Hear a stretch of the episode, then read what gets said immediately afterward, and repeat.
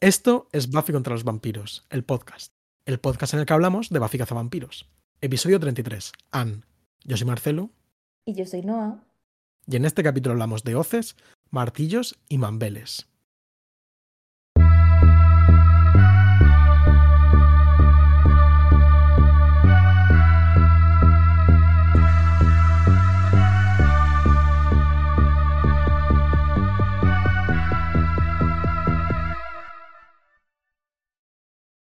Hola Noah, feliz año. Hola Marcelo, feliz año a ti también. ¿Qué tal estás? Bien, estoy como un poco cansado, tengo como que... eh, yo no sé si tú sabes esto, pero yo suelo tener como la temperatura corporal muy elevada. Y entonces como que me pasa a veces con el frío, que como que las manos se me enfrían, pero mi cuerpo sigue muy caliente. Entonces como que me genera una sensación eh, extraña y me raya. Pero bueno, esto no le interesa tanto a la gente.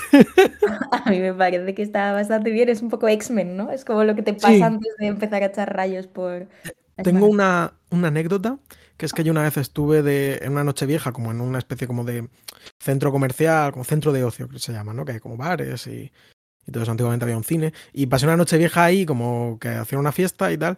Y hubo un momento como a las eh, 4 o 5 de la mañana que alguien se dio cuenta de que mi cara estaba caliente. Y de- cuando me quise dar cuenta tenía como a 6 o 7 personas intentando tocarme como porque se morían de frío y yo... ¡Déjame! Eh, La, la estufa humana. exactamente, sí, de, de Human Torch. Estaba pensando, hay algo parecido, pero no sé exactamente cómo Sí. ¿Te imaginas ahí Stan Lee diciendo "Mm, te- algo parecido a, a, a la estufa humana necesitamos? Ojalá te hubiese conocido, la verdad. Sí, ojalá Stan Lee me hubiese conocido, me hubiese espabilado.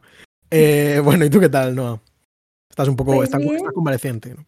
Estoy un poquito convaleciente, pero bueno, tampoco hace falta entrar en muchos detalles, que yo creo que nadie ha sacado tanto rédito eh, literario y en las redes sociales de como validación instantánea mm, por cinco horas en el hospital. O sea que yo creo que Eh, enough is enough, estoy mucho mejor. He hecho esperar bastante rato a Marcelo porque hemos tenido varios problemas técnicos, entonces esperamos que lo escuchéis todo bien. Igual hay un poquito de retorno porque básicamente no tengo cascos porque los he perdido. bueno, pero yo hemos hecho una- un par de pruebas de sonido y tal, y, y debe sonar Sí. guay. Así que Debería sonar eh, bien. si no suena bien, pues disculpadnos y ya está. Y no me estáis viendo, pero como que he cogido un boli Fíjate, sí. que Está no voy a utilizar para nada porque no tomo notas en papel, pero me parece que hace como que todo esto se sienta súper profesional. Entonces me siento como más preparada para volver. No, total, ¿eh? De- es que claro, desde que grabamos el último programa tú ya eres una periodista profesional, ¿no? Una, una, una persona de la cultura muy fuerte. Ajá, ajá, me considero, me considero. Eh, tenía miedo escénico. O sea, te quiero decir, como hemos perdido no sé cuántas semanas llevamos sin grabar, pero yo por lo menos Como un mes. tenía como mucho miedo de haber perdido el mojo. Mucho, mucho. Ya, eh, pero bueno, aquí estamos hablando, ¿no? Quiero decir, yo también estaba un poco nervioso con este tema, pero bueno. Eh, quería comentar que a lo mejor te da vergüenza, porque esto que estoy hablando de la personalidad de la cultura y tal, pero que es eh, bonito, creo. A ver, para ti igual no, es tan bonito, no, no tiene la misma significación que para mí, pero bueno, Noah, eh, para nuestros oyentes, hace no mucho estuvo presentando una película, un estreno comercial del reestreno de Los Años Verdes de, de Paulo Rocha, de- del director portugués, que por cierto pronto traerá la película a Murcia y tengo muchas ganas de verla.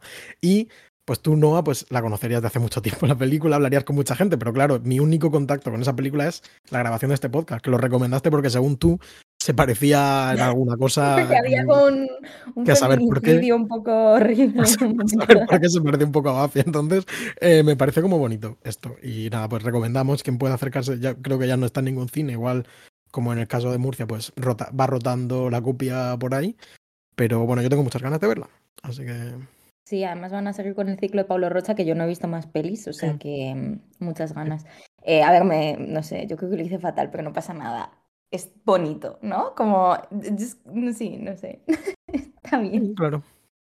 Claro, es bonito, en plan, cuanto más mal, mejor, Sí. en este caso. no sé por qué lo digo.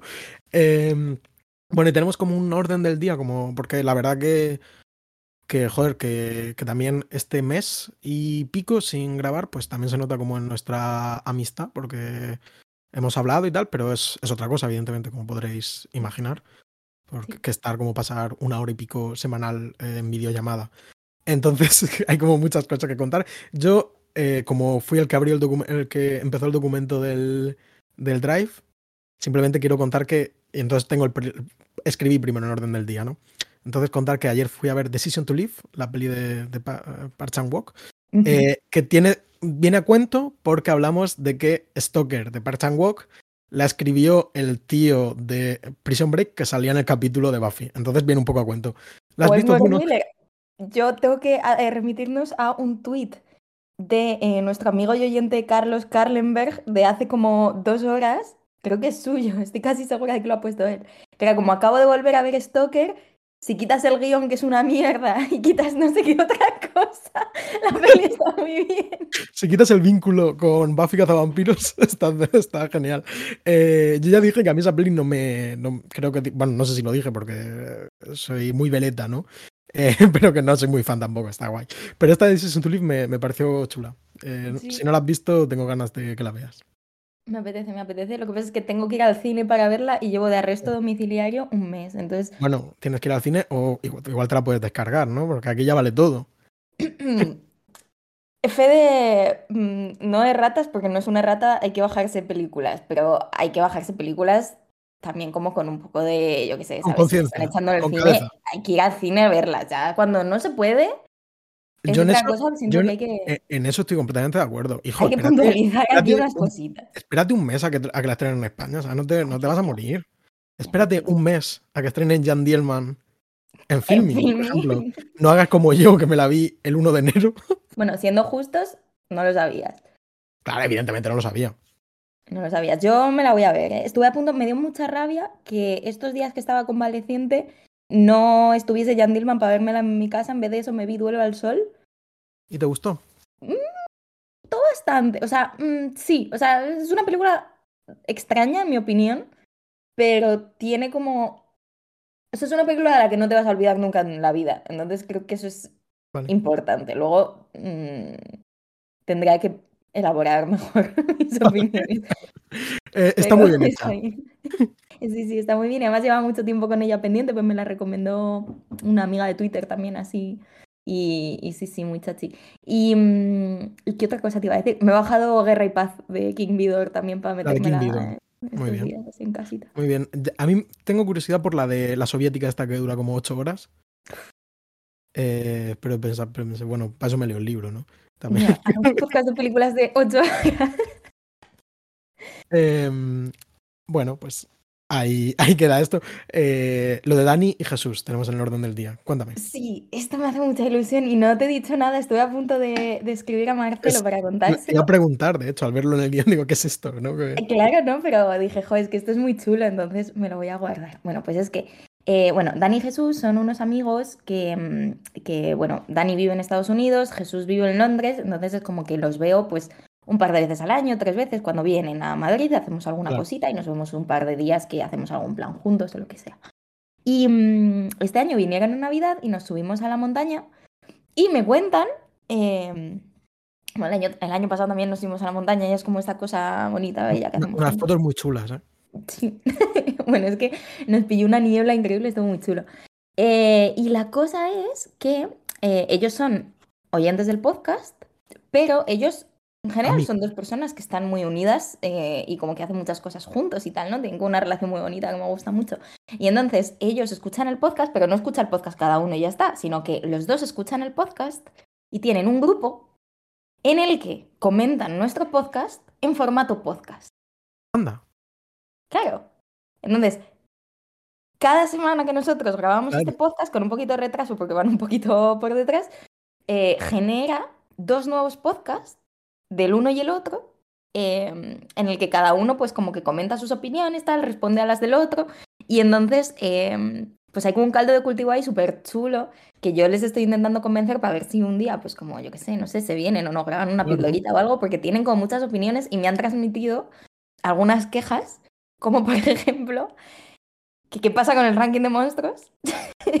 Fíjate, anda, cómo, cómo cambia el tema. Y que con qué criterio decidimos ¿qué son monstruos? Porque no les convence nada de nada. ellos se responden a la pregunta, ¿no? En plan, eh, ante una falta digamos que los cimientos terminológicos eh, por los que hablar de monstruos derrumbaron no eran lo suficientemente sólidos como para aguantar un ranking de monstruos, ¿no? Esos cimientos eran endebles, ¿no? Es eh, como la parábola bíblica del hombre que, construye una casa en, arena, ¿no? Eh, pues es similar.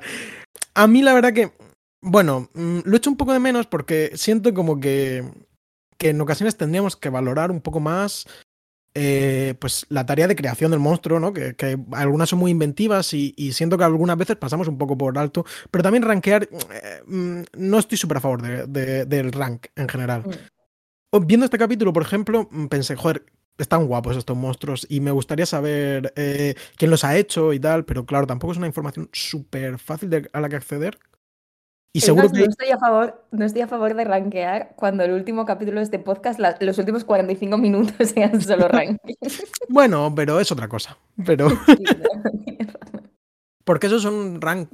Bueno, no sé. Sí, eh, mejor apreciar que eh, poner a competir. No, ¿Por qué poner a competir a dos monstruos poderosos entre sí, no? Eh, y bueno, luego hablaremos de los monstruos de este capítulo que, están muy chulos para mí. Eh, bueno, pues, joder, pues un abrazo para Dani y Jesús. Yo mm, creo que no los conozco, ¿no? no Yo creo que no, habéis coincidido nunca y tengo muchísimas ganas de que os conozcáis porque creo, que os vais a llevar muy bien. no sé si tienen presencia en redes sociales y tal, pero si los sigo es eh, con desconocimiento. Así que bueno, pero un abrazo igualmente y gracias por escuchar el podcast, por supuesto. Qué bello. Em, pues sí, eh, luego tenía por aquí la pregunta, ¿no? Como, ¿qué has visto estas navidades? ¿Qué has hecho? Eh, bueno, lo que he hecho, sobre todo, es, no vamos a entrar en este tema, es que me estoy sacando el teórico del carnet de coche, que esto es una cosa, la verdad, bastante importante en mi vida ahora mismo, y es como algo, lo único que tengo en la cabeza realmente. y nada, eh, como he dicho, vi Jane Dielman, que es la villa, como digo, la vi el 1 de enero y no, no me voy a callar en todo el año, voy a, voy a exprimir esa, esa película. Pero que también me, me recriminaron que ya no digo eh, o sea, ya no señalo con el mismo nivel de atención cuando existen dinámicas de poder que conviene considerar. Ah, bueno, eso es verdad también, pero bueno, vamos mutando, ¿no? no, no. bueno, sí, un buen running Un buen running si gag. Tú, en todos los capítulos del podcast que has visto Jan Nilman. Vale, puede ser el running gag de esta, de esta, temporada. ¿no? Eh, sería gracioso. Y nada, eh, vi también la peli de Hannah Montana, que creo que tú tenías opiniones. Es buenísima. Es muy buena, la verdad que me, la verdad que me gustó mucho, sí. Esa es mi opinión. Ver la peli es como, sí, sí. Opino como tú, la verdad. ¡Qué bien! Y vi la película de moda After Sun, que me gustó mucho también. No sé si la has visto. Sí, sí, aunque la vi un día que ya había visto varias pelis y siento que se diluyó un poco en mi. Sí, pero vamos, me parece que está bien. Bueno, estoy viendo aquí en el Letterbox que vi el corto de nuestro amigo Carlos Karlenberg, el Prat 260522019, espacio 01370648, espacio 6x6x6, eh, que está muy bien también, lo recomiendo. Pues yo no lo he visto, lo tengo que ver, pásame, pásame un link. Me, parece muy mal, está en YouTube, de gratis. Ah, Perdón, eh, me comprometo oficialmente a haber visto este vale, antes del próximo eh, capítulo. Vale, em, pues sí, nada, y tú estás viendo tele, ¿no? Series. Eh, sí, estoy viendo Mad Men con... menor de ficción eh, que, pretende, pretende asimilarse al audiovisual hegemónico que es el cine. Efectivamente, estoy viendo... Me he convertido, soy de esas, soy telefila. No, eh... la, mejor, la, mejor cine se hace en la tele. No sé si has oído. No estoy de acuerdo, la verdad, pero... He visto muy pocas películas. Vi el otro día em, una que nombramos o mencionamos de alguna manera, creo, en el capítulo este de, la bruja con lo de los cambios de cuerpo y tal, aunque no es exactamente un cambio de cuerpo, que es la de 13 Going on 30. Ah. Cuca, sin más. Mark Ruffalo es una de las personas más guapas que se han hecho, como... Sí. Creo. Pero más allá de eso tampoco tengo grandes opiniones. Vi Smile que no me gustó, pero esto ya lo hablamos y tampoco me apetece como entrar mucho en ello. Y estoy viendo Mad Men con mi compañera de piso Tania, como ya hemos hablado otras veces. Es increíble serie. Hemos terminado la segunda no, la tercera temporada hemos terminado. Yo hasta ahí nunca Increíble. O sea, lo mejor. O sea, a lo mejor este final de temporada te revaloriza la serie completa, con lo cual yo te animo a Sí. eh, llegar hasta ahí y ya a seguir. No, no nos está gustando mucho, mucho, mucho, mucho. Y luego estoy viendo It's Always Sunny en Filadelfia, por fin, eh, porque siempre había, había visto ya la primera temporada, luego he visto algún capítulo suelto, pero nunca me he puesto en serio con ella, entonces he decidido que lo mejor es no ponerme en serio con ella y simplemente ponerme algún capítulo cuando tengo 20 minutos libres. Y súper. Está chula esa serie. Plan, yo tampoco la he visto ni de lejos entera. A lo mejor la- me, me bajé en la cuarta temporada o así. Eh, pero me lo pasaba muy bien viéndola. Eh, tengo curiosidad por, eh, por cómo aguanta estos tiempos eh, de censura, ¿no? Pero, creo, pero creo que es como tan. Tan loca, Sí. ¿no? Es, es- es como lo Sí, o sea, yo también soy un poco burra, pero es que me parece que son tan burros que pueden hacer Sí, absolutamente cualquier claro cosa y sí. todo vale. Entonces, Claro, es, claramente es, es como si los Looney Tunes fumasen crack o una cosa así. Sí. Así es. Así es. Eh, descubrimiento muy importante para los fans de este podcast. Sí, eh, bueno, cuéntalo tú porque lo descubriste tú. Eh, sí, bueno, sigo una cuenta de estas de Instagram que postean como un montón de cosas de contenido de los 90 y de los 2000, rollo random. Y entonces a veces encuentro en Instagram Coke. cosas. ¿Eh? Velvet Coke se llama la cuenta. Cocaína aterciopelada, Velvet Coke. Velvet Coke. Em, y entonces, pues a veces recuerdas cosas y dices, ah, mira qué guay era esta época, y otras veces te encuentras con otras cosas que no sabías que fueron. Y entonces, eh, yo me encontré con que el vídeo de la canción de Dido, White Flag, que seguro que la habéis escuchado un montón de veces, canción de ruptura increíble, mm, sobre que está loquísima del coño, me parece una canción muy buena. Yo diría que debe ser más popular en USA que aquí, pero todo el mundo que la ha escuchado, en plan, todo el mundo que cuando la, os la pongáis, si la ponéis, sabréis cuál es. Vamos. En Kiss FM Sí. esto está, o ha estado. Bueno, pues esta canción, eh, el videoclip está protagonizado por el, mismis- el mismísimo David Boreanaz que David Ángel en Buffy Cazavampiros. Sin más, Pues chequeadlo, es, cuenta una historia. Es interesante, Eh, sí. Sí, cuenta una historia de, de ruptura y, y sentimientos. Es la clase de videoclip que si yo lo hubiese visto con 12 años me habría obsesionado para siempre. Como que Pues, todos el contaban una historia. en la que salga este, el- el- saliese este actor. Que puede ser el, el origen freudiano de. Eh, luego tenemos el reencuentro de Sarah Michelle Gellar y Spike. Bueno, Spike, no es o Buffy y Spike, o Sarah Michelle Gellar y, y el Es que me olvidé de su nombre. Ahora me no me acuerdo cómo se llama. Pero bueno, el actor que hace Spike, que bueno, que coincide en una alfombra roja, yo creo que de la serie Wolfpack, ¿no? Supongo. Ujú. Que bueno, además Sarah Michelle Gellar ha estado haciendo muchas entrevistas últimamente promocionando esta serie y quizá, bueno, a mí me han salido como estos eh, publicaciones que Google te recomienda, ¿no? Y tal, pues muchas entrevistas en las que ha hablado, pues bueno, a mí pasa un poco porque me da un poco de lástima ella, porque es como, ha dicho mil y una veces que pasa de Buffy cazavampiros, como que, ok, me alegro de que os guste mucho, mm, esto está bien, pero como que no me preguntéis por este tema, porque Mm. paso ya, ¿sabes? En plan, he pasado página y nunca he querido saberlo, muy desde el principio de, muy desde que terminó la serie, paso página y, y, y yo creo que está muy bien. Entonces, bueno, pues insiste una vez más a preguntarle y preguntarle, ya más o menos dice lo mismo. Así que quizás pueda ser de interés que habló de que ella con sus hijos que habían visto la serie, ¿no? De nuevo, y que ella estaba muy orgullosa del trabajo de, pues, de la mayoría de gente, ¿no? En plan, que trabajaba ahí. Eh, y que como que la sexta temporada, como que había preferido no verla con sus hijos porque le daba palo. Cuando lleguemos a la sexta temporada, creo que todos lo entenderéis. Eh, pero ya está. Eh, la serie de esta Wolfpack que está promocionando. Entiendo, yo- tienen que aprender cómo es la vida. eh, es que pavilen también, sí. Estos Nepo Babies. eh, es una pena que no hayamos podido hacer el podcast durante la- el periodo de, de de vida de la polémica de los Nepo Babies. Aunque volverá. Ojo, nosotros lo anticipamos linkando un vídeo de, de, de Financial Diet. Ya no me acuerdo de quién estábamos hablando. Creo que fue cuando lo de Julia Ducournau, la, ¿no? ¿Se llama? ¿Sí? La que hacía... No, no, esa, es- esa es la de crudo. ¿Cómo se llama? Juliet Landau, la de Juliet la que Landau, hace sí. de... Sí, es verdad, es verdad. Sí, y hemos hablado de Nepo Babies porque había uno que era sobrino de, de- del payo este, ostras, de, del de Nashville y demás y tal, Robert Mm. Altman.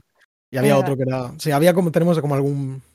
Sí. Nosotros, hombre, estamos al día de las, de la, del discurso estadounidense. Es que podríamos estar en Radio Primavera pero bueno. Eh, bueno, no han atendido nuestra llamada, han decidido. Por lo que, sea. Eh, fingir que no escuchan el podcast. bueno, bueno, cada uno juega su juego, ¿no? Eh, joder. Mm, Wolfpack, que es la serie que he visto, ¿no? Wolfpack, que es la serie que ha estrenado. cuando estamos grabando el podcast, pues anoche salió el primer capítulo y yo lo vi, me sacrifiqué por este. Y tengo que decir que como piloto me parece muy lamentable. Eh, aunque la serie igual está bien. En plan. Quiero decir. Siento, lo que pasa es que siento como que la serie va a empezar a estar bien dentro de cuatro o cinco capítulos. Porque en el piloto no te cuentan nada, ni pasa nada tampoco interesante que justifique que no. ¿De qué va así por encima? Pues mira, el planteamiento de la serie es como un autobús escolar, eh, se queda como en un atasco porque hay un incendio en, muy grande, ¿no? Muy masivo. Y entonces hay un atasco, están como evacuando y tal. Y dos de los adolescentes que están en este autobús que, les lleva al instituto son mordidos por algo misterioso, que luego pues se descubre que son hombres lobo, ¿no? Que eso también uno se lo ve, se lo ve de venir.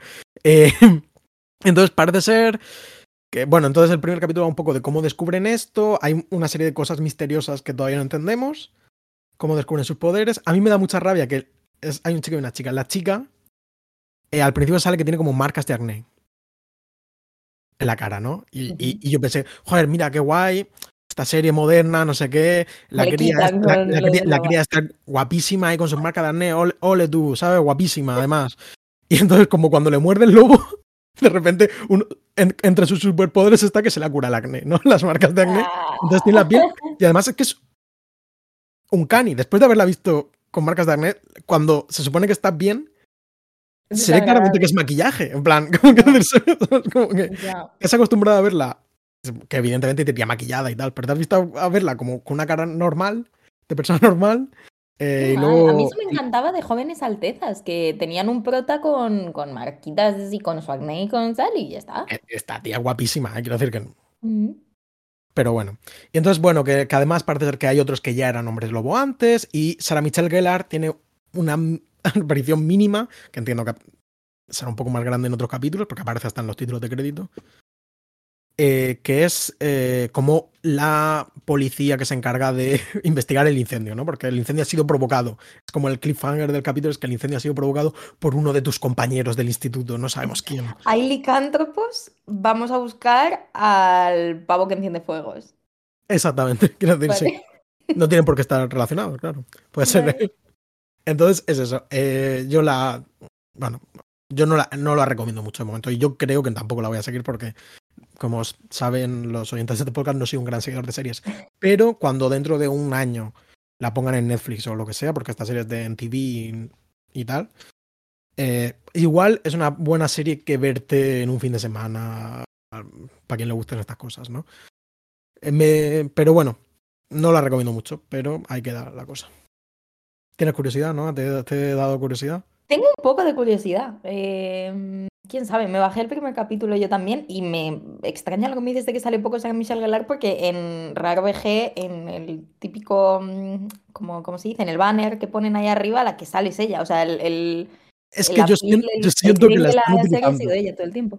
¿Eh? Siento que la están utilizando. por public es un poco también como rascar mi caja, porque ya es más o menos eh, una medio estrella, ¿no? Pero. Pero da mucha rabia cuando tías que son la hostia acaban haciendo cosas que son una mierda. Eh, ya hablamos de mi disgusto con que Ellen Pompeo abandonase Anatomía de Grey. Sí. Pero mi disgusto ya no es que se vaya y vaya a hacer su vida, que me parece estupendo, sino como que se vaya y vaya a hacer películas de Netflix que son una mierda. Es como, tía. Ya.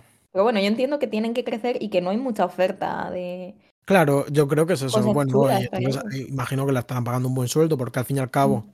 joder, pues ya te digo, yo creo que la están utilizando en el sentido de que, pues una serie así sobrenatural de adolescentes, pues, yo no, vamos, es que ni tú ni yo, es que ni... No, no te la habrías bajado Hombre, creo que ni, habría, ni habríamos... Ahora la audiencia se mide en contenido en redes sociales. Eh, que ni habríamos oído hablar de la serie, ¿no? Entonces, y ya te digo, Sara Michelle graba 800 millones de entrevistas eh, con un redactor eh, poniendo Josh Whedon en los titulares para que el SEO funcione perfectamente. Y entonces, bueno, pues eso. Pero igual, pues si la ves, pues comentado tus opiniones. Sí, ya os contaré. En calidad de persona que sí que ve series de vampiros, que es otra cosa que me hicieron notar Dani y Jesús, que ellos eran más como tú, en plan, se la suda. Claro, sí. Eh, eh, claro, sí. Eh, y bueno, por último, comentar que puse un mini hilo en Twitter porque la verdad que he seguido leyendo. Hablamos, hablamos hace tiempo de, de unos cómics que están sacando eh, en Estados Unidos, que es, eh, se llama The Vampire Slayer, simplemente. Que es como un. Comenté que era un Elseworld eh, en el que, por razones que igual prefiero no comentar por cosas de spoilers, eh, Willow es la cazavampiros, ¿no? En vez de, en vez de Buffy. Eh, y que nada, que lo- he seguido leyéndolo así un poco bollo, pues bueno, pues mm, cuando me acuerdo he hecho un ojo a ver si han salido algún número y que está muy chula, que la recomiendo, simplemente. Que, que creo que, como que me he ido ganando. Muy bien, Así que con esto creo que ya podemos pasar a hablar del capítulo. me parece muy bien. Parece mentira, ¿eh? Bueno, a ver, ha sido muchas semanas. Yo creo que lo hemos hecho peor, ¿eh? En otras Hombre, ocasiones. sí, hombre, sí, sí. Decir, creo que hemos sido muy, hemos sido muy, no hemos, hemos hablado de muchas cosas, pero porque No estaban hemos en el orden del el día. chicle, ibas a decir. Hemos no, no, la verdad que no, pero eh, que hemos hablado de muchas cosas, pero porque están en el orden del día. No nos hemos salido del guion, ¿no? Pues Episodio cuéntame. 33 de nuestro capítulo, de nuestro podcast 33, eh, grado superior de, de la masonería. Eh, se llama Anne, Annie, ¿no? Como Annie Artiburu. venga, venga. Escrito y dirigido por. Sí, Annie Looking, por ci- por cierto, que también está examinándose el coche como yo. Escrito y dirigido por Josh Whedon, ¿no? 28 de septiembre del 99 se emitió. En mi opinión, 98. de- perdón, el 98, sí. En mi opinión, muy bien escrito y muy bien dirigido, te lo tengo que decir. Yo creo que también. Creo que también. Em, Cuéntame si quieres la sinopsis y luego hablamos, hacemos unas valoraciones generales. dale. Creo, no sé. No me acuerdo cómo era A lo mejor era así. Eh, Vale, eh, sinopsis. Donde nadie sabe quién eres. La de la Apunte. Where Nobody Knows Your Name, que es una referencia a la canción de Cheers, de la serie de Cheers, que es Where Everybody Knows Your Name, donde Ah. todo el mundo sabe tu nombre. De verdad. Entonces quería hacerle esa nota del traductor. Muy bien. Em, intentando escapar de quién es, Buffy se encuentra en una ciudad lejos de casa donde la fuerzan una vez más a enfrentarse a un demonio que amenaza a los jóvenes sin hogar del centro urbano. En Sunnydale, empezando el último curso, Willow, Xander, Cordelia y Oz intentan controlar la población de vampiros sin conseguir matarlos, mientras Giles busca pistas del paradero de Buffy. ¿Está bien? Quiero decir que sí, Es lo que pasa. es lo que pasa. Sinopsis de Disney Plus dice: Buffy ayuda a una mujer, yo aquí diría chica, Sí. ¿no? Bueno, cuyo novio ha desaparecido misteriosamente. al grano. Es lo que Eh, pasa. Es lo que pasa. Sí. No se puede acusar de, de mentir, ¿no? A ninguno de los dos. Eh, bueno, eh, el capítulo. eh, ¿Qué opinas del capítulo? Cuéntame. El capítulo. Por un lado, eh, me ha sorprendido mucho porque hay una ruptura estética importante eh, con respecto de dónde veníamos.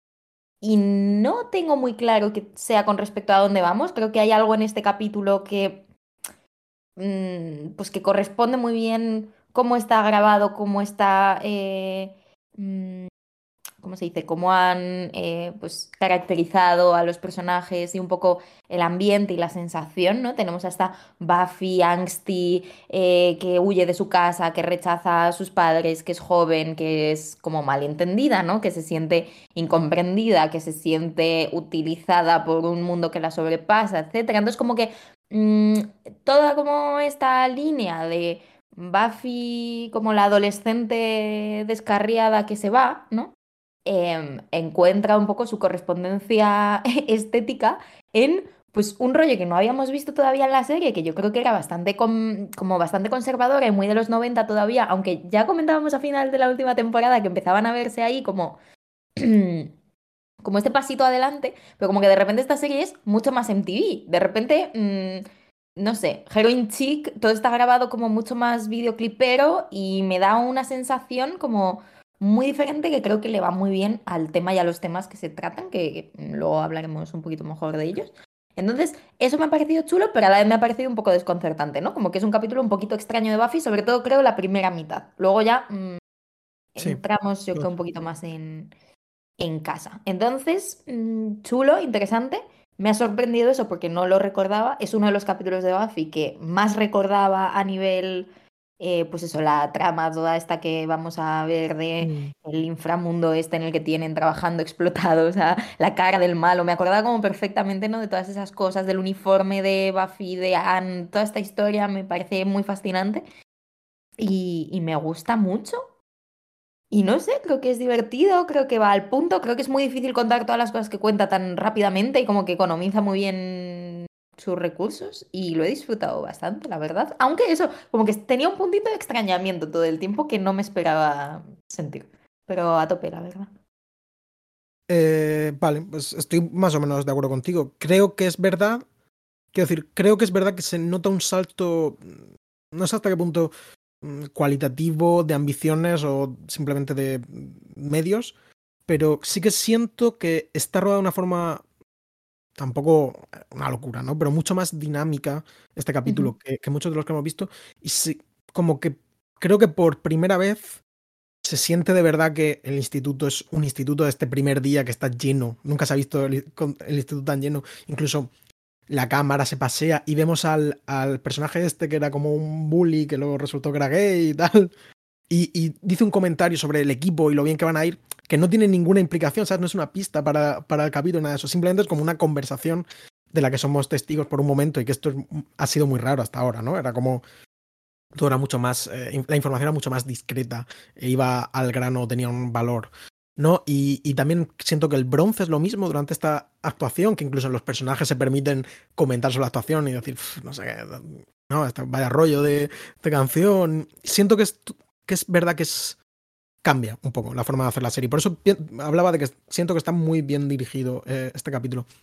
Por otro lado, sí que siento que en particular, eh, bueno, por supuesto, en particular las escenas de, de Los Ángeles, de, de Buffy, ¿no? De Anne, son diferentes, ¿no? Y se nota, Buffy está, parece otra persona. Nunca hemos visto a Buffy tan pequeña en el plano, ¿no? Tan, eh, tan quebradiza, ¿no? Que y, y, y, bueno, pues creo que es un extrañamiento intencional, que creo que, creo que funciona. Es verdad, eh, he, subido varias capturas al, al Drive. Eh, como que, por ejemplo, viendo a Buffy, cómo va maquillada, como en el uniforme y tal, es que parece completamente otra serie y ya parece otra actriz, realmente no tiene nada que ver. Creo que también va mucho con esta, bueno, pues esta idea de cómo ella recuperando su mundo, ella recuperando su confianza, ¿no? Su nombre incluso. Los ritmos de sí. Claro. Eh, sí, y, si acaso a mí como que siento que, que la parte que no, sale Buffy es como que no me interesa casi nada, ¿no? En plan, hay un momento de, de Sander y Cordelia que, me gusta eh, y alguna cosilla, pero como que evidentemente no era posible, ¿no? Esto solo es posible eh, en los últimos cinco años. Un capítulo que realmente rompiese y que fuese puro eh, Buffy en Los Ángeles sola, eh, viendo a ver qué hace, si ayuda a esta chica de su pasado, que... o yo qué sé. Pero no es posible, ¿no? Y tampoco se pueden pedir para al Olmo y yo creo que funciona muy bien y las escenas no son... Eh, no son tampoco completamente un pegote, sino que que, consiguen decir cosas y sobre todo creo que, consiguen mantener bien un, tono que es a la vez muy dramático, eh, muy duro, pero que sigue habiendo mucho espacio para, para el humor y, y tal. Y entonces creo que es un capítulo realmente, realmente muy bien conseguido. Sí, y además el humor como mecanismo para gestionar las situaciones para los propios personajes. O sea, ya no es como que metan un chascarrillo para que tú te rías y eso no tiene efecto, sino que me da la sensación de que en este capítulo los propios esfuerzos por hacer humor se discuten a un nivel del texto entre los personajes, un poco en plan, pues eso, ¿no? Como... Mm, ¿Por qué has soltado este chascarrillo? ¿No? Porque hay que parecerse a Buffy. Ah, bueno, es que tal, ah, bueno, es que, ¿sabes? Como que es una cosa así que es medio meta y es lo típico de Joss Whedon, pero a la vez tiene una profundidad, tiene una significación. A mí me ha emocionado un eh, poquito. Es el toque Wedon, por así decirlo, que es lo que mm. no consigue nadie de, sus imitadores o sus supuestos imitadores, ¿no? En plan, mm. eh, la gente eh, critica o está en medio de moda criticar muchas cosas del estilo George Whedon, pero la realidad es que yo creo que es más culpa de que sus invitades eh, son malos, ¿no? Como que no, no son incapaces ¿no? De, de, conseguirlo. Eh, pero, pero sí, sí, es 100%, es eso. no es un humor en el que los personajes eh, son muy listillos y ya está, sino que afecta de, forma efectiva cómo se relacionan con el mundo. Sí. Que es un poco también lo que hablábamos de Spider-Man. En plan, que es el, el punto Spider-Man. Sí, totalmente. Y es un capítulo que, eso, creo que Buffy crece, ha, crecido mucho, o sea, es diferente, pero es diferente de una manera que es muy auténtica y en la que ya la hemos visto. Em, los capítulos en los que peor ha estado ella, o sea, intentaron hacer un poquito, o sea, creo que esto refina mucho el principio de la segunda temporada, cuando Buffy se vuelve mala. total, total. Es una vez más Buffy mala, ¿no? Buffy. Sí, es Buffy endurecida. Pero no mala, porque sigue teniendo que ponerse a la altura y sigue teniendo que hacer lo que tiene que hacer y sigue teniendo un sentido del deber increíble. No sé, a mí me ha recordado un poco, es como una cosa muy tonta que decir, ¿no? Pero a mí me ha recordado un poco como a mi madre en los momentos más saturados, ¿no? De, de su vida y más hasta las narices de que todo dependa de ella y de tener que hacerlo todo, pero aún así haciéndolo todo. Como un poco esa, esa mm, dignidad eh, me parece que la tiene y que la lleva increíblemente bien Sarah Michelle Gellar, que de nuevo está maravillosa, me gusta mucho. Me gusta mucho cómo está caracterizada, cómo está peinada, también un poco como una Spice Girl. Yo te digo, eh, MTV mm, ha entrado un poco en, en este capítulo. Y una cosita de las que has dicho que sí que te quería retomar, porque aquí con mi boli, ¿no? Sí, sí, con tu boli. porque me parece muy interesante, eh, es que efectivamente como que de repente parece que los escenarios se han hecho más grandes y entonces podemos grabar mucho más, ¿no? Entonces, esa ampliación de mundo que ya veníamos diciendo en otros capítulos del podcast, que parece que poquito a poco Sunnydale va creciendo, el mundo alrededor de Sunnydale va creciendo y cada vez todo es más real y es menos el decorado encorsetado de una serie, pues aquí de nuevo lo vemos. O sea, por primera vez vemos a Buffy lejos de su pueblo, en una ciudad que es una ciudad y que tiene todos los peligros de una ciudad y donde la gente se comporta como en una ciudad y donde ella tiene un rol diferente que no es el de que tienen las dos calles que, que cruzan hasta el instituto, ¿no? Entonces eso es muy chulo. Y luego en las propias escenas de acción, yo creo que esa escena de acción del final en la metalurgia infernal está, es, pic. E, es, increíble porque es como que lo, como que lo tenemos todo, ¿no? como que nos lo dan, al final no, nos dan realmente esta, esta set piece eh, brutal. Eh, te iba a decir, Noah, ¿tú has, leído alguna cosa del escritor norteamericano Raymond Carver? Te he visto que lo tenías ahí apuntado y te quería preguntar. Sí, eh, bueno, yo es que lo he estado leyendo recientemente, este, este mes. Leí su libro Catedral, que es, bueno, Raymond Carver es un escritor que creo que se hizo popular como hacia los años 80 y, murió muy joven, murió en, pleno, en plena fama, como con cuarenta y pocos años, si no recuerdo mal. Pero bueno, que, falleció en plenos poderes, por así decirlo. Eh, y, me gustó mucho este libro de, de, Relatos Catedral. Tiene como una cosa que es que son como relatos muy basados. Yo creo que tiene un poco de mm, rollo New Age eh, norteamericano de la belleza de las pequeñas cosas, ser feliz con lo que tienes presente. Son relatos súper minimalistas em, en los que no siempre está claro de qué va, ¿no? Como es, eh, es una postal, pero parece que tiene algo trascendental en ello. Eh, incluso, por ejemplo, el, relato que da nombre al, libro, Catedral, va de como un hombre eh, que por historias coincide con un ciego que nunca ha visto nada, y entonces como que el hombre este mm, están ahí como bien sin sacar, saber de qué hablar y están viendo la tele y sale un documental sobre catedrales. Entonces el, el tío le dice, oye, tú no tienes ni idea de lo que es una catedral, nunca has visto una catedral. El ciego dice, pues la verdad que no. Entonces como que el clímax de este cuento es como ambos, el ciego le coge la mano al, al que ve, ¿no? Y mientras el que ve dibuja una catedral, ¿no? Para que el otro sienta el dibujo que está haciendo. Y este es como esta, este momento eh, que para mi gusto se pasaba un poco de rosca por... Eh, como a veces para mi gusto eran un poco cursis. Pero bueno, el libro es precioso y creo que debe ser un, gran escritor, el libro me gustó mucho.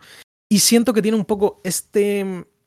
Este capítulo tiene un poco es, algo de, de, Raymond Carver, eh, a riesgo de ser como el, el hombre que solo ha visto el bebé jefazo y luego ve la matanza de Texas y dice se, pa- mm, se poco al bebé jefazo.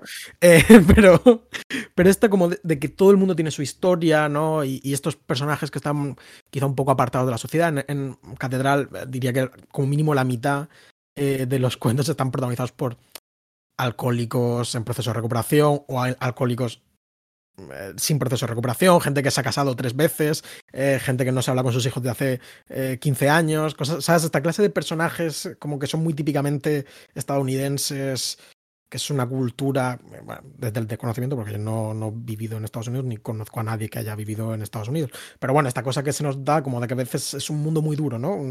Muy individualista, donde la gente está muy sola y donde digamos que el mundo te puede dar una hostia y te aparta, ¿no? De- de- del camino y te quedas por ahí, te quedas colgado. Entonces siento esto, ¿no? Como todos los personajes, por supuesto. Buffy es un poco, es un poco este tipo de personaje en este momento, ¿no? Es una drifter, es una chica que ha ido de se ha ido de casa con 17 años, o 10 18 años, ¿no? Eh, ha cumplido, ¿no? Perdió la virginidad, no, con 17 años. Creo que 17 tiene que tener. Con ¿no? 17 años, sí. Mm, mm. Eh, ha ido de casa con 17 años, su madre la medio echó, le echaron del instituto y está trabajando y no va a salir de, esa, de, ese, de ese bucle si no fuese porque Buffy caza vampiros, jamás, ¿no? Y luego la chica esta, Lily, eh, anteriormente conocida como Chantarelle, que es una chica que ha estado como en cinco sectas diferentes, eh, con muchos tíos diferentes y como que es una persona como que necesita ayuda claramente, pero no consigue nadie que la ayude de buena fe. Salvo quizá este chico que también pues, eh, tiene un primo que es gasolinero y sueñan con llegar, ¿no? De esta clase como de, de personajes que es muy interesante y, y- y que me, gust- me gusta mucho y que se siente eso, como hace del mundo como un lugar más vivo. Como que todos tienen su historia. Y creo que eso, creo que eso es difícil de conseguir y que lo, y que lo consigan. Sí, y tiene una mirada, cuando alguna vez hemos dicho, como algunos comentarios que se han hecho incluso en, en la propia serie, ¿no? Como de, ah, porque esta gente que deja el instituto, ah, porque esta Porque gente que de vez en cuando nos quedábamos un poco así. Y justo este capítulo creo que tiene una mirada muy, como tú dices, como muy empática eh, con todas las personas que salen en ella. Yo tenía apuntada una, una citita que yo creo que la podemos recoger aquí porque me parece que va un poco al caso, ¿no? Que es un poco cuando Buffy está yendo a, mm, a, pues, intentar infiltrarse en esta secta, lo que pasa es que se le da muy mal y como que tira Mm. la toalla muy rápido y, y- y se rompe un poco su, su papel Sí, muy sí, no, rápidamente. no, no es buena actriz, salvo para Mm. interpretar a Anne. eh, hay un par de Sí, veces que intenta como infiltrarse y no, no le sale.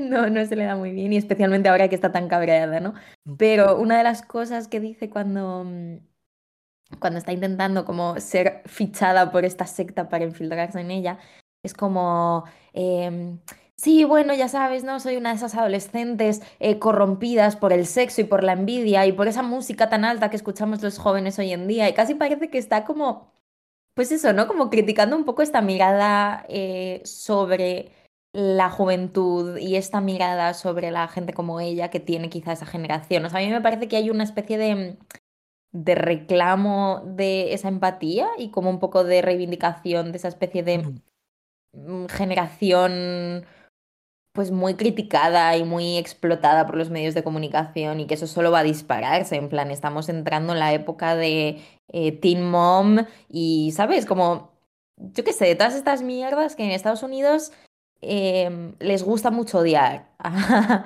a la gente, creo, y les, bueno, y aquí también, porque hacemos lo mismo con la televisión, ¿no? Pero que, yo qué sé, me parece que coge algo em, que, que me da la sensación, porque tampoco tengo muy clara la timeline de estas cosas, pero me da la sensación de que coge algo que ya está presente culturalmente de forma bastante explícita y le dedica un episodio eh, pues, en el que se relaciona con ello en unos términos como muy empáticos, cero sensacionalistas y muy bellos, y yo creo que eso es muy chulo. In- incluso ya el simple hecho me parece como muy, muy, muy bello de coger a una personaje renegada de un capítulo que a nosotros nos encantó, que es eh, Miénteme, Mm. pero que no es un capítulo esencial de Buffy en el sentido de, de la trama, ¿no? De- del gran esquema de las cosas, como se puede decir. Eh, y cogerla a un personaje que lo ves, te olvidas, dices, puta friki, no sé qué, y ya está. Y darle como un sentido, ¿no? Estos chavales que estaban en ese capítulo, en el especie de eh, grupo de fans de los vampiros que desean ser vampiros, eh, no son putos frikis, son gente con, con sus cosas y que, probablemente pues tengan vidas bastante, bastante duras, ¿no? Y, y esto es. Y esto me parece, me parece realmente bello, ya te digo. Y, creo que, es, que tiene, va un poco con lo que dices. Y es atípico también, o sea, creo que no vamos a ver mucho más en Buffy este tipo de crítica social, como, o sea, va a haber mucha alegoría, pero yo creo que nunca se van a manchar tanto las manos como en este capítulo, en plan, nunca bajan tanto a la tierra, entonces me parece que por eso también uno se acuerda mucho de este episodio, porque es muy especial, es muy diferente. Claro, quiero decir, este capítulo es eh, literalmente comunista, ¿no? Entonces, esto no va a volver a pasar, pero... pero... Sí, si quieres vamos a hablar un poquito de eso, ¿no? Bueno, sí, quiero decir, creo que, creo que es uno de los grandes temas del capítulo, evidentemente, es como la, entre comillas, alegoría que plantea el capítulo, es muy evidente. Aquí George Whedon decidió que los que utilizaban sus textos son cobardes, eh, y es estos jóvenes que son absorbidos literalmente a una dimensión en la que unos demonios malvados les roban su tiempo eh, durante el que están trabajando y cuando se quieren dar cuenta pues son viejos, eh, que no han podido, vamos, se han olvidado de todo lo que no es trabajar, eh, que han sufrido toda su vida y mueren olvidados y solos, ¿no? Creo que esto es como una especie de alegoría muy chusca, pero creo que muy válida. Si no lo entendiste, vamos a darle a Buffy una hoz literal y un martillo literal para que pelee con estos demonios. No, podían hacerlo, no podían hacerlo más, ¿no? Que es el. Eh, bueno, pues esto, ¿no? Como esta, esta capacidad de la gran ciudad en particular de absorber a la gente, convertirlas en dinero y en fuerza de trabajo y abandonarlas, ¿no? Y, bueno, pues eso eh, no tiene mucho más, mucho más misterio. El malo es un aparente. Mm, aparente benefactor, ¿no? Un aparente filántropo. Bueno, tiene mucha pinta de como evangelizador. Sí, claro, sí, sí luces secta. Eh, sí, que, bueno, que va reclutando pues a, los que van, a los que ven más perdidos. Mm. Eh, y los va, pues los mete como en su dimensión extraña. Mm. Y, y sanos y aptos para el trabajo también. Sí, tal cual. Sí, ¿no? Como el, el, reconocimiento médico que, que, haces cuando entras a trabajar, pues es similar. Y bueno, pues simplemente quiero decir, esta clase de comentarios a mí me sorprendería que es, en este de esta forma tan directa, me sorprendería que lo volviésemos a ver. Pero yo personalmente lo agradezco. Y sobre todo el tema de la odia al martillo, oye.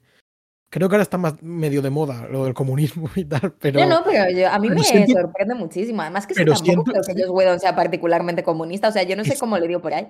Es que es eso, quiero decir, pero dices, oye... Bueno, a ver, no sé, pero quiero decir, sí que ha sido como una persona muy activa sindicalmente, por ejemplo, con el tema de la huelga de guionistas y tal, sí que fue muy, muy activo.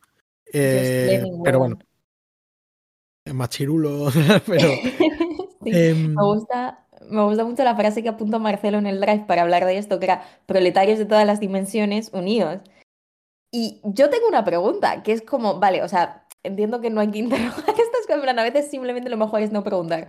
Pero es como, eh, ¿para quién es esta metalurgia? Como, ¿realmente esto es están intentando conseguir dinero, como en qué sistema de producción estamos hablando. Yo creo que están a solo porque además en plan como salen de la dimensión y la dimensión se cierra, ¿sabes? Y hasta, la próxima, no, no, no tiene demonio, simplemente quiere hacer el mal. Eh, sí, bueno, eh, no hay que darle tantas vueltas quizá a una cosa que es eh, tan clara, ¿no? tiene como una función eh, narrativa tan fuerte que igual dentro del, dentro del relato tiene ningún sentido. tiene la función de darnos una set piece. Eh, Yo solo hago las preguntas que habría hecho mi padre viendo la serie conmigo y probablemente hizo en aquel momento. Pero quiero decir, pero yo por otro, pues también agradezco este rollo, este, esta set piece industrial, ¿no? Que recuerda un poco como, yo qué sé, yo pensé en una mezcla como de la, la rave de, de, de, joder, la peli esta de Blade, ¿no? De los, y eh, un poco también el rollo de, que yo creo que tiene mucho del rollo de Hellraiser, de la, en la dimensión de los, creo que son los cenobitas, si no recuerdo mal, que tiene como un rollo de matadero, como de un matadero con ganchos y cosas así. Sí, de hecho, preguntar, ¿a quién me recuerda el, el, otro demonio que sale, que es como el capataz, que tiene como una especie de medio casco? Es que me recuerda a alguien el diseño. Ese... Yo, pensé todo el rato en como los amigos del, del, del de los pinchos de Hellraiser, ¿no? los, los cenobitas. Igual hay algún otro referente, pero yo no. Puede ser, puede ser. Eran bien chulos, la verdad que tenían, o sea, creativos además. muy, a la, muy en línea con la tarea. Sí, sí, sí, está, está bastante guay, con su rollo medio. Además, eh, inciden en el rollo como BDSM del. Sí, yo creo que eh, hay un rollo ahí de rave berlinesa, ¿no? Como en todas esas. Sí, sí, sí, total, sí, sí. Eh, fábrica abandonada. Sí, sí. Y, está muy guay esto. En plan. Mm. A, mí, a mí en ese sentido me parece muy chulo el capítulo. No lo he comentado antes, pero creo que además coincido contigo en que a mí se me, fue, me, me se me pasó volando. Mm y me, me, encantó, me gustó mucho. Es que a nivel de puro, digamos, de dopamina, ¿no? Sí, en mi cabeza pasaba muchísimo más tiempo ahí abajo y luego no es tanto, lo que pasa es que está súper bien aprovechado. Son como cinco minutos, ¿no? Pero... Sí, sí, sí. Y es muy chulo. Y luego me gusta mucho, otra cosa que quería comentar, ¿no? Me gusta mucho este juego con los nombres, me gusta mucho como... Sí. Eh, todo ese tema de mm, pues no sé, de, la identidad y de la autoafirmación y de la mm, pérdida de uno mismo y un poco de también como esa mezcla entre lo emancipador de no tener que ser tú todo el tiempo, ¿no? Que de eso ya veníamos hablando. Y, esa especie de, pérdida de uno mismo y casi de, que mm, son despojados de, la posibilidad de ser una persona, entre otras cosas, es un poco como, yo qué sé, o sea, eso, esta muchacha, ¿no? Que no tiene casa, que no tiene nombre, me parece precioso a nivel así como eh, pues, de símbolo, ¿no? Cuando al final Buffy le regala su, su nombre y le regala su apartamento y como que le regala la certeza de que sí que puede cuidarse a sí misma. Me gusta mucho cuando ella empuja al malo, ¿no? Me encanta todo mm. este regalo que yo creo que la serie le hace a ese personaje y como el, capítulo la salva un poco de una forma cero condescendiente y como muy, muy bonita. Eh, me, gusta mucho.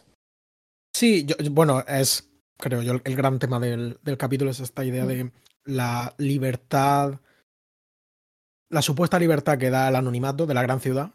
Mm. Eh, y una vez más, casi volviéndose comunistas, ¿no? Como la necesidad de un real, ¿no? Como finalmente de tener como una red, ¿no? no nadie puede hacer nada solo. Eh, Nos necesitamos de alguna forma.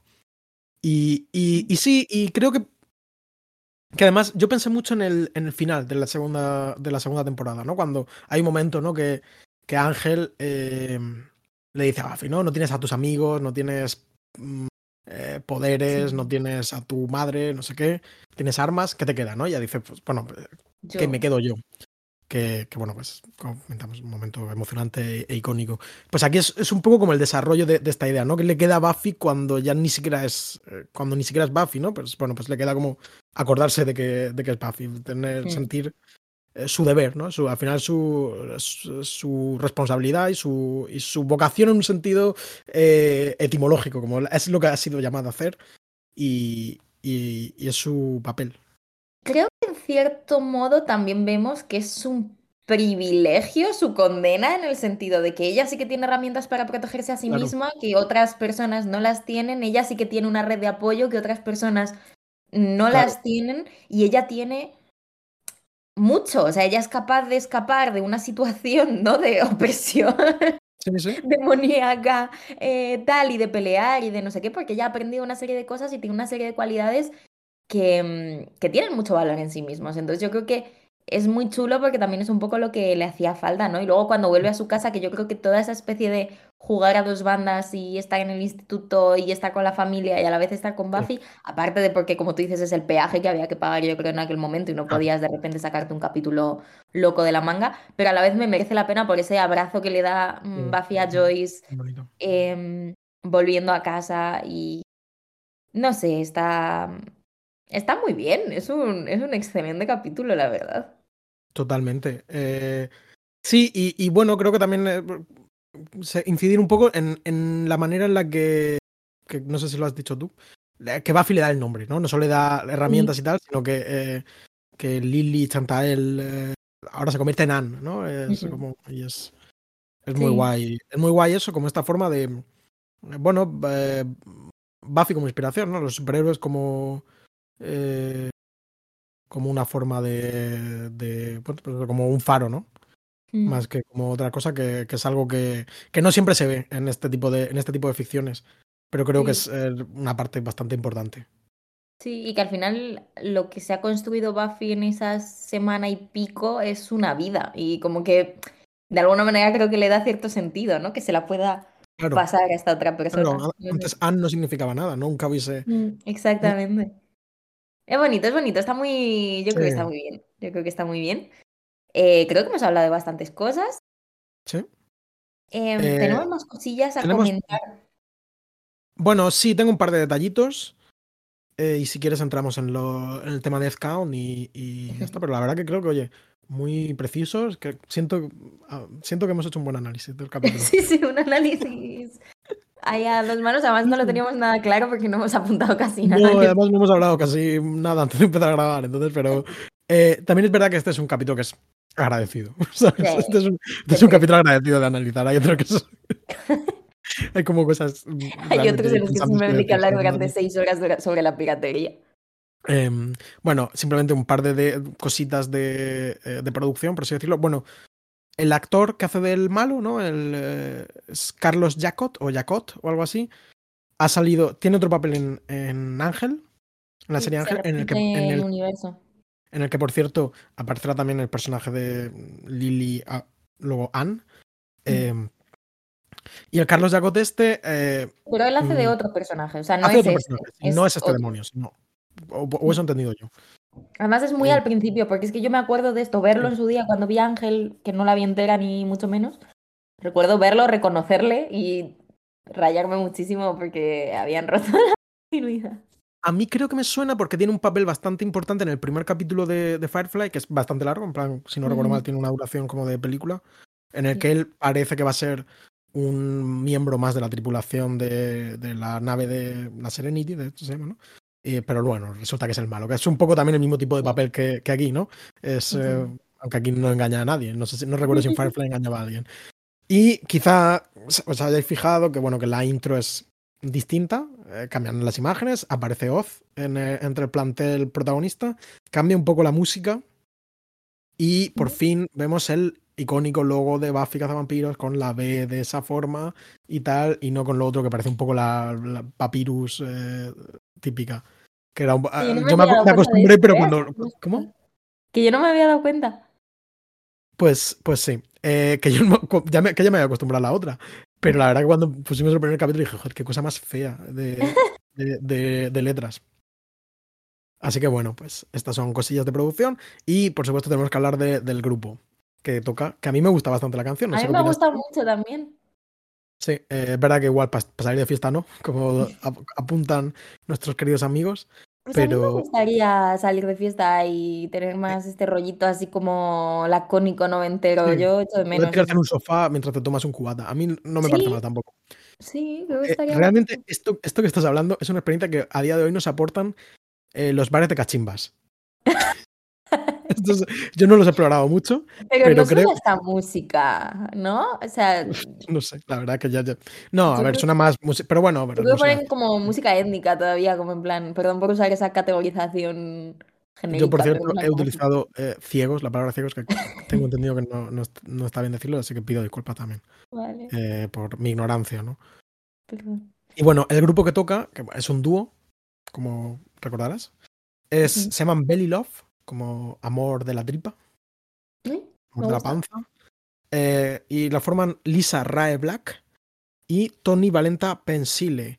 Eh, mm, no hay mucha información de ellas en internet, a diferencia de otros grupos, no está a la venta ninguno de sus discos que se pueden Ah, comprar de segunda mano y tal.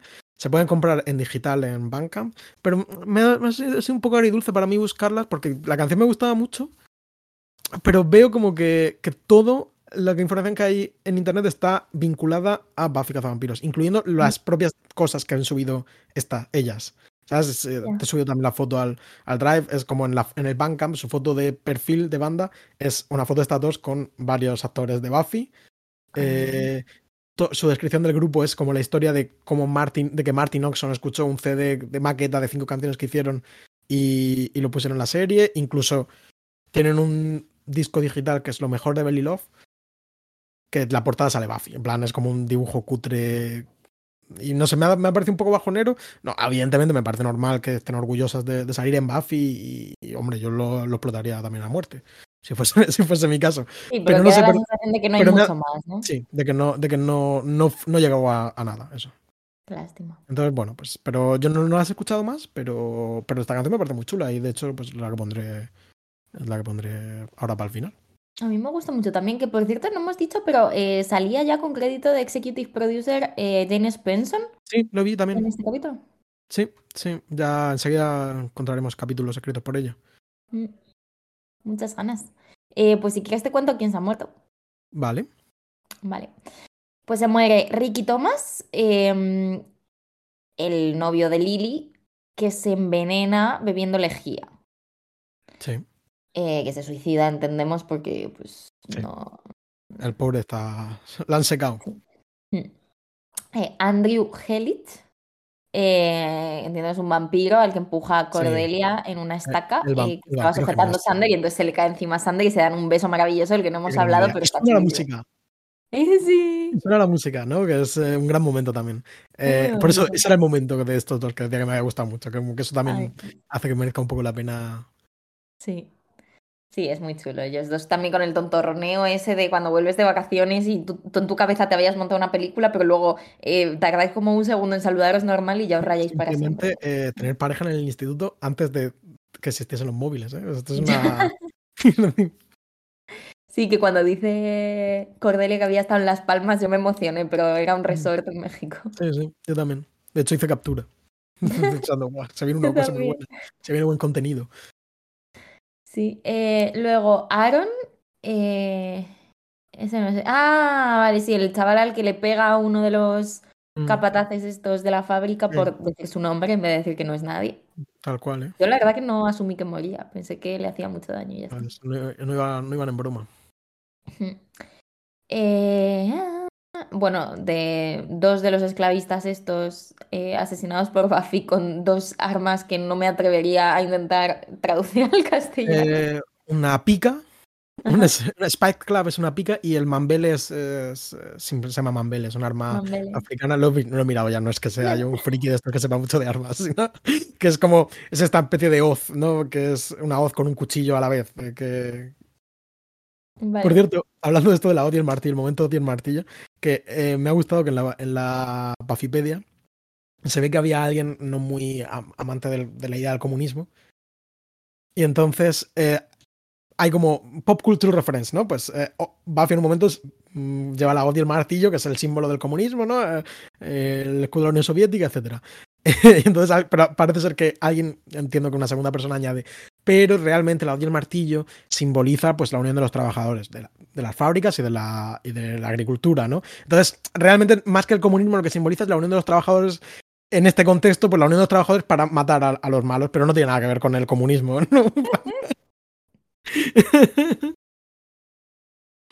Vale. Un, un apunte, un disclaimer. Esto es Ah, como en... alguien quiere como ese pequeño matiz, no es exactamente el comunismo, sino la Unión Internacional de los Trabajadores. Esto es como en Berlín cuando fuimos al Museo Samurai y había un montón de esvásticas, pero todos los significados que aparecían en Berlín, ninguno era como la Claro. como el símbolo. Y tú, y tú como ibas con gente otaku y tal, pues te explicarían eh, los misteriosos significados.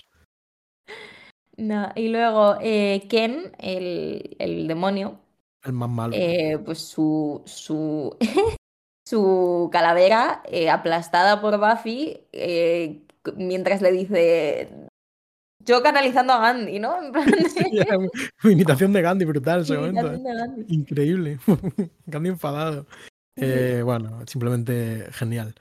Genial, Muy genial y además muy, muy buen cierre porque el capítulo abre con Willow eh, no siendo capaz de generar Normal, una pan eh, tan mala, no, o sea, una, sí, como un chiste tan Sí. chulo para como hacer daño a los malos y con la teoría de que la violencia física de Buffy se ve reforzada por la violencia discursiva, ¿no? De, de Buffy a través del humor. Entonces, eh, que Buffy cierre con esta cosa tan magistral, pues un poco como... eh, me quito el sombrero, chapó. eh, chapo. Eh, pues Yo creo Sí, que lo hemos hecho muy bien, me está subiendo Sí. un dolor de cabeza increíble, entonces creo que es el momento de... vale, pues paramos. irse. Nada, pues la semana que viene, Deadman's Party. Uf, sí. eh, capítulo buenísimo, psicodrama. Esto nos va a encantar. Mm, Espero. Sí. Así que, nada, pues muchas, Muchas gracias una vez más gracias. por, eh, por escucharnos y Muchas gracias por acompañarme. también. Sí, muchas gracias por esperarnos. Sí, ha sido un mes. Realmente, a mí se me ha hecho eterno, pero tampoco ha sido tanto. Pero muchas gracias por esperarnos, ¿no? Yo te esperaré. Eh, juntos frente al mar, como Buffy y Ángel en esa escena que no hemos comentado de, de sueño hermoso ahí. Yo ni iba a decir, ¿eh? Aquí. Eh, sí, bueno, ahí está, ¿no? Ahí. Ángel sale. Está ahí. No sé si en los créditos sale, pero creo que sí. Lo cual quizá a alguien le parezca misterioso, ¿no? Teniendo en cuenta que ha muerto. Así que bueno, nos vemos en el próximo capítulo a ver qué pasa con esto. A ver si solo va a salir en sueños o qué. A ver, Así que adiós. hasta luego, Marcelo.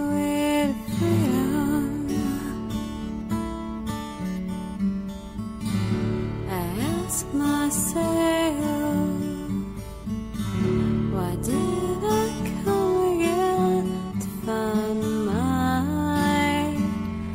Buffy contra los vampiros es un podcast de Marcelo García y Noa Benalal.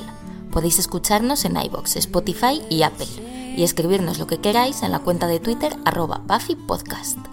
También hemos creado un blog en el que podéis consultar todas las notas de este episodio con imágenes, enlaces y material adicional y que podéis recibir por correo suscribiéndoos a buffypodcast.substack.com. Las imágenes y los logos son obra de Macarena Gil y nuestra sintonía macabra es una versión de Marcelo Criminal. Muchas gracias por escuchar y hasta la próxima.